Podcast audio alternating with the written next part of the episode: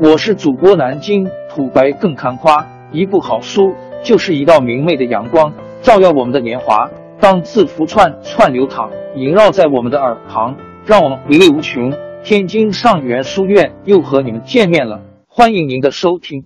一九八零年十二月，魏斯纳和我在路内兴隆产经新闻富士电视台前会长可爱的乡间别墅做客。别墅位于日本的箱根地区，离富士山不远。我深信，参与媒体实验室的创建，将使路内先生的报纸和电视传媒王国获益良多。因此，他会乐于资助媒体实验室的创办。我们更进而相信，路内先生个人对现代艺术的兴趣，将和我们试图融合科技与艺术表现。把新发明与对新媒体的创造性应用结合在一起的梦想不谋而合。晚餐前，我们一边散步，一边欣赏路内先生著名的户外艺术收藏。这里在白天是香根露天美术馆。当我们与路内夫妇一起共进晚餐时，路内先生的私人男秘书也在一旁陪同。路内先生对英文一窍不通。他的秘书却能说一口漂亮的英语，在我们的沟通中担任重要的角色。魏斯纳先打开话头，说他对卡尔德的作品很有兴趣，然后介绍了麻省理工学院和他自己与这位大艺术家的渊源。秘书听完整个故事后，再从头到尾用日文翻译一遍。路内先生仔细聆听，最后。路内先生沉吟片刻，然后抬起头来看着我们，好像幕府将军一样，发出“我”的声音。秘书于是翻译道：“路内先生说，他也很欣赏卡尔德的作品。他最近买到的作品是在……且慢，路内先生说过这些话吗？”整个晚餐中，这样的情形一再出现。魏斯纳先说几句话。秘书把他全部译成日文，路内先生的回答差不多都是千篇一律的。我我，但秘书却有办法译出一大堆解释来。那天晚上，我告诉我自己，假如我要制造一部个人电脑，它一定要跟路内先生的秘书一样能干，它必须具有能细致入微的了解我和我身边环境的功能。能够自动隐身或压缩信号，因此大多数场合我反而成为多余的了。关于人机界面，我所能想到的最好的比喻就是老练的英国管家。这位代理人能接电话，识别来话人，在适当的时候才来打扰你，甚至能替你编造善意的谎言。这位代理人在掌握时间上是一把好手。善于把时机拿捏的恰到好处，而且懂得尊重你的癖好。认识这位管家的人，比一位全然的生客多占了许多便宜。这真是不错。爱因斯坦都帮不上忙。能够享受到这种人性化代理人服务的人寥寥无几。我们平日更常见到的一种类似角色是办公室的秘书。假如秘书很了解你和你的工作，他就能非常有效的充当你的代表。假如有一大秘书生病了，临时工介绍所及时把爱因斯坦派来，也会于事无补。因为重要的不在于智商，而在于彼此之间有没有共识，以及当秘书运用这种共识时，能不能为你的最佳利益着想。一直到最近。使电脑具备这样的功能，仍是遥不可及的梦想。因此，许多人并没有把这个概念当成一回事。但是，情势瞬息万变，现在有不少人认为这样的界面代理人是可行的构想。因此，过去问者寥寥的智能型代理人构想，现在摇身一变，成为电脑界面设计领域最时髦的研究课题。很显然。人们希望委托电脑来执行更多的功能，不想事事都亲自操作。我们的构想是设计一个知识丰富的界面代理，它。不仅了解事物、某件事情的流程、某个感兴趣的领域、某种做事的方式，而且了解你和事物的关系、你的品味、倾向以及你有哪些熟人。也就是说，这部电脑应该有双重特长，就像厨师、园丁和司机会运用他们的技能来迎合你在食物、园艺和驾驶方面的品味和需求一样。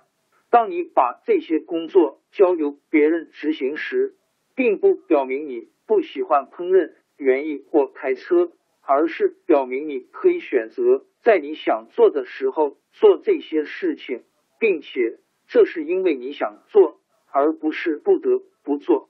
我们和电脑之间的关系亦是如此。我实在没有兴趣在上网之后先进入一个系统，再通过一堆通信协议才能找到你的互联网络地址 address。我只想把讯息传递给你。同样的，我不希望只为了确认没有错过什么重要信息，就被迫阅读几千个电子公告牌。我希望让我的界面代理为我代劳。会有许多数字化管家，他们有些住在网上，有些就在你身边，还存在于组织的中央系统和外围设备中。无论组织是大是小，我跟别人讲过，我有二台心爱的智能型寻呼机，他能用完美无缺的英语句子，适时的给我传递重要的信息，简直聪明极了。我的办法是，只让一个人拥有寻呼机的号码，所有的信息都通过它来传递，只有他才知道我在哪里，哪些事情比较重要。以及我认识哪些人和他们的代理人，智慧来自系统的数据转发器 headend，而不是外围，也不在寻呼机身上。但是接收端也应该具有智慧。最近，一个大公司的首席执行官和他的助理来访，这位助理带着老板的寻呼机，他会在最适当的时机提醒老板一些急事。这位助理这种老练的、懂得把握时机和慎谋善断的本事，将来都会涉及到寻呼机的功能中。我的日报，想象一下，假若电子报纸能以比特的形式传送到你的家中，假设这些比特都传送到一个神奇的、像纸一样薄的、有弹性的、防水的。无限的轻巧明亮的显示器上，要想为这份报纸设计界面，可能需要借助人类多年在制作标题、设计版面上的经验、印刷上的突破、图像处理上的经验及其他许多技术，来帮助读者浏览阅读。做得好的话，它可能会成为一种伟大的新闻媒体；做得不好的话，就会惨不忍睹。我们可以从另外一个角度来看一份报纸，那就是把它看成一个新闻的界面。数字化的生活将改变新闻选择的经济模式。你不必再阅读别人心目中的新闻和别人认为值得占据版面的消息，你的兴趣将扮演更重要的角色。过去因为顾虑大众需求而弃之。不用排不上版面的文章，现在都能够为你所用。想想看，未来的界面代理人可以阅读地球上每一种报纸、每一家通讯社的消息，掌握所有广播电视的内容，然后把资料组合成个人化的摘要。这种报纸每天只制作一个独一无二的版本。事实上。我们在周一早上读报的方式和周日下午截然不同。在工作日里，早上七点钟测览报纸只是过滤信息，从传送给成千上万人的共同比特中写取符合个人需要的部分。大多数人对整版整版的报纸会看也不看一眼就丢进垃圾桶，对剩下的一些版面稍作浏览。真正细看的部分寥寥无几。假如有家报业公司愿意让所有采编人员都照你的吩咐来编一份报纸，又会是什么情景呢？这份报纸将综合了要闻和一些不那么重要的消息，这些消息可能和你认识的人或你明天要见的人有关，或是关于你即将要去和刚刚离开的地方，也可能报道你熟悉的公司。在这种情况下，假如你确信波士顿环球报能提供正好符合你需要的信息，你可能愿意出。比一百页的波士顿环球报高得多的价钱来买一份只有十页但专门为你编辑的波士顿环球报，你会消耗掉其中每一个比特。你可以称它为我的日报 （Steady Line）。但是到了星期天下午，我们希望以比较平和的心情来看报纸，了解一些我们从来不知道。自己会感兴趣的事情，玩玩填字的游戏，看看好笑的漫画，顺便找找大减价的广告。这可以称为我们的日报。Steadily，在一个阴雨绵绵的星期天午后，你最不希望看到的就是有个紧张兮兮的界面代理，拼命想帮你去掉看似不相干的信息。这并不是非黑即白的。两种截然相反的状态，我们往往在这两极之间游走。我们会根据手头有多少时间，这是一天中的哪个时刻，以及我们的心情，希望获得较少或更多的个人化信息。设想一个报道新闻的电脑显示器上面有个旋钮，你可以像调节音量一样调整新闻内容个人化的高低程度。你可以有许多不同的控制钮，包括一个可以左右滑动的钮，让你在阅读有关公共事务的报道时，可以调整报道的政治立场偏左或偏右。如此一来，这些控制钮就改变了你观看新闻的视窗，视窗的大小及其表现新闻的风格都将发生变化。在遥远的将来。界面代理将阅读、聆听、观看每则新闻的全貌，而在不久的将来，这种过滤的过程将借助于信息标题，也就是关于比特的比特来完成。值得信赖的数字化清奇，在美国电视导报周刊 Pub 的利润居然超过所有四家电视网利润的总和。它所代表的意义是，关于信息的信息，其价值可以高于信息本身。当我们考虑新的信息发送方式时，我们的思维总是拘泥于随意浏览信息和来回转换频道这样的观念。这些观念现在行不通了。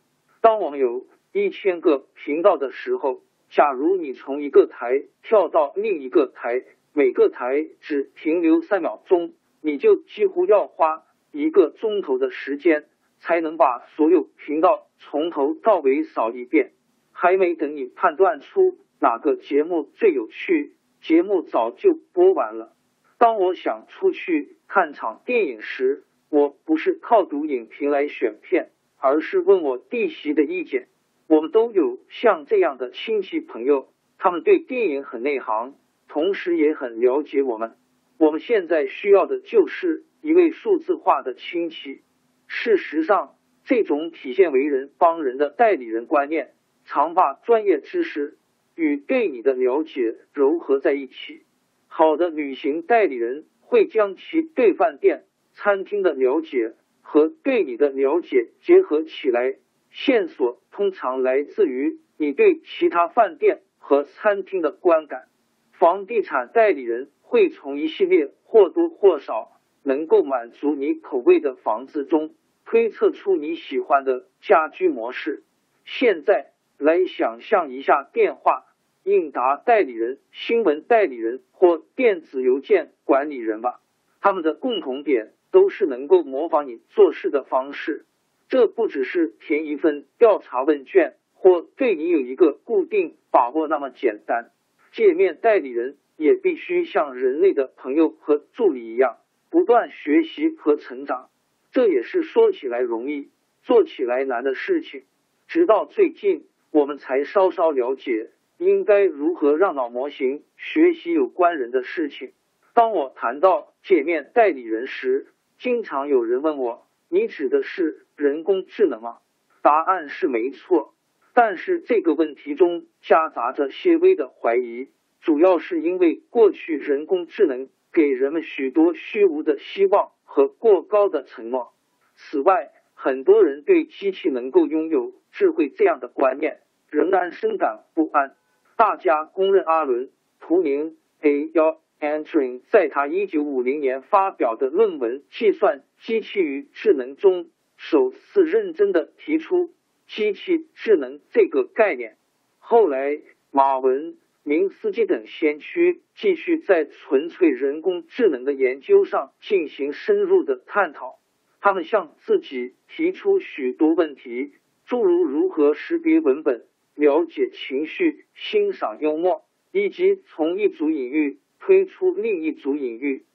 例如，在零 t t f。呃，这一连串英文字母之后，根据内在逻辑，应该接哪些字母？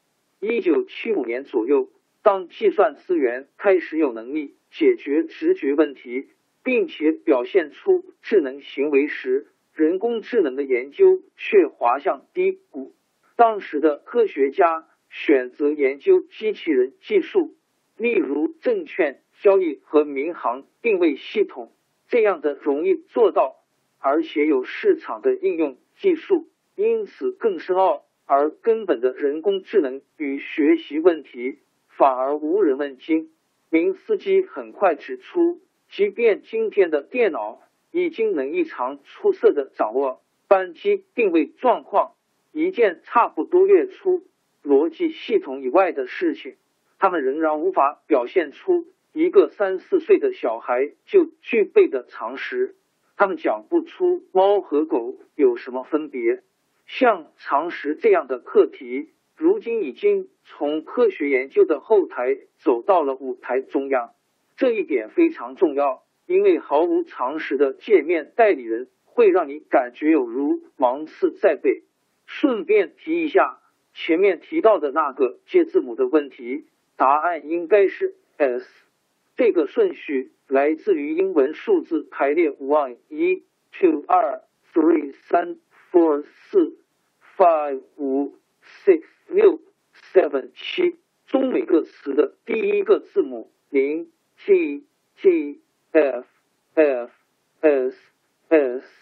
从集权到分权，许多人往往把未来的界面代理人看成小说家乔治·奥威尔。笔下中央集权、无所不知的机器，其实更可能出现的是许多电脑程序和个人化工具的组合。每一种工具都善于做某一类事情，并善于与其他程序沟通。这个形象是明斯基一九八七年出版的《心智的社会》一书的模本。他在这本书中指出。智能并非存在于中央处理器中，而是在许多具有专门用途、彼此紧密连接的机器的集体行为中产生的。这个观点打破了许多过去的成见。米切尔·瑞斯尼克在他一九九四年出版的著作《乌龟、白蚁和交通阻塞》中，把这种成见称为集权心态。我们受到的强化训练，使我们常把复杂现象归因于某种作用体的一手操纵。例如，我们通常都认为人字形的鸟群中最前面的那只是头鸟，其余的鸟只是追随领袖而已。事实并非如此。秩序所以形成，是鸟群彼此高度回应的个别行为而产生的集体结果。鸟群只不过遵循了简单的和谐规则，并没有任何一只鸟在中间指挥大局。为了说明他的观点，瑞斯尼克还创造了一些情境，让许多人惊讶的发现自己也陷入了同样的过程之中。最近我在麻省理工学院的大礼堂中亲身体验了瑞斯尼克的示范说明，在场的听众大约有一千二百人。瑞斯尼克要求大家开始鼓掌，而且掌声尽量协调一致。结果，在瑞斯尼克完全没有指挥的情况下，不到两秒钟，整个礼堂中就充满了节奏一致的鼓掌声。你不妨自己试试看，即使在人数少得多的情况下，结果仍然令人目瞪口呆。观众错愕的反应说明，我们对于从独立个体的行动中所产生的协调性的认识是多么肤浅。这并不是说为你安排日程的代理人因此无需和你的旅行代理人协商就径自安排会议的日程，而是不是所有的信息往来和决定都需要中央权威的批示。这种方式或许不适合民航定位系统，但却越来越被视为一种可行的管理组织和政府的方法。一个结构内部相互沟通。权力分散的程度越高，它的适应力和存活力也就越强，也必然能更加持续的生存与发展。长时间以来，分权的观念备受称道，但是实际去做的时候却寸步难行。互联网络提供了全球性的交流通道，可以不受任何新闻检查的前置，因此特别盛行于。像新加坡这种新闻自由很少，而网络却无所不在的地方，界面代理人也会像信息和组织一样，逐步迈向分权式的结构。就像军队指挥官派侦查员出去探路，或线治安官派出一队保安一样，你也会派遣代理人为你收集信息，代理人会在指派代理人。如此层层推演，但别忘了这个过程是怎么开始的。你把你的要求委托界面来完成，而不是自己一头扎进环球网 World Wide 中东找西找。这种未来的模式和加进人性因素的界面设计截然不同。界面的外观和给人的感觉固然重要，但与智能相比就微不足道了。事实上，未来最通行的界面形式将会是塑料或金属上的一个或两个小孔，里面有一个小麦克风来接收你的声音。还有很重要的一点，就是要认清界面代理人的构想和目前大众对互联网络的狂热，以及用 Mosaic 浏览互联网络的方式之间存在着很大的不同。网络黑客 hacker 可以在这种新媒体上冲浪，探索知识的海洋，沉溺于各种各样崭新的社交方式。这种环球同此凉热的互联网络发烧现象不会减轻或消退，但它只是行为的一种而已，更像在直接操纵，而不是授权代理。我们的界面却将会出现形形色色的种类。由于大家各有不同的信息偏好、娱乐习惯和社会行为，你的界面会有别于我的界面。大家在巨大的数字生活调色板上各取所需。王朝更迭，江山易主，世事山河都会变迁。其实我们无需不辞辛劳去追寻什么永远，活在当下，做每一件自己想做的事。去每一座和自己有缘的城市，看每一道动人心肠的风景，珍惜每一个擦肩的路人。纵算经历颠沛，尝尽苦楚，也无怨悔。感谢您的收听，朋友们，让我们下期再见。